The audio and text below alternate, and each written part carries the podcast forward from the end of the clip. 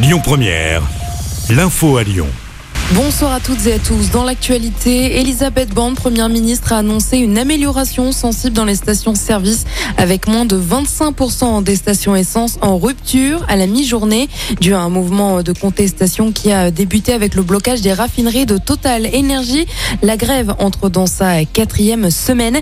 Les réquisitions vont continuer, a affirmé ce matin Olivier Véran, porte-parole du gouvernement. Ils sont nombreux à s'être réunis aujourd'hui à Lyon pour manifester pour une augmentation des salaires.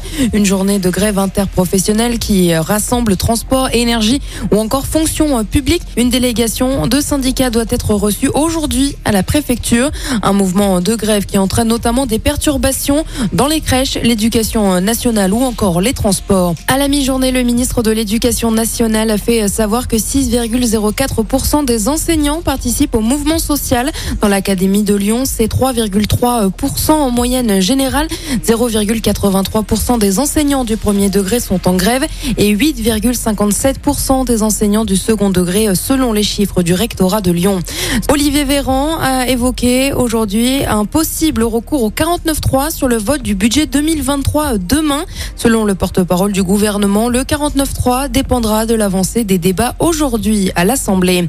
La campagne de vaccination contre la grippe débute aujourd'hui. 12 millions de personnes sont invitées à se faire vacciner. Les plus de 65 ans, les personnes avec des maladies chroniques, les femmes enceintes, les personnels de santé sont notamment concernés.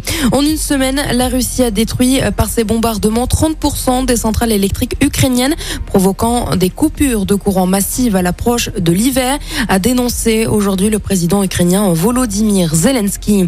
Dans l'actualité également, ce meurtre hier à Lyon, un homme de 70 ans a été tué à l'arme blanche à son domicile. Il résidait rue Joliot-Curie dans le 5e arrondissement de Lyon. Le principal suspect serait le fils de la victime, âgé d'une cinquantaine d'années. Il aurait agi dans un contexte de violence conjugale dont sa mère était victime. Il a été interpellé. Monica Bellucci, actrice italienne, est l'une des invitées d'honneur de la 14e édition du Festival Lumière. Elle sera à Lyon ce vendredi et samedi pour une rencontre avec les Lyonnais. Et on termine avec du sport et du basket. Déplacement difficile pour l'Asvel en Euroleague ce soir. Les Villeurbanais vont jouer sur le parquet de Fenerbahçe en Turquie. Le coup d'envoi, c'est à 19h45. Écoutez votre radio Lyon Première en direct sur l'application Lyon Première, lyonpremière.fr et bien sûr à Lyon sur 90.2 FM et en DAB+. Lyon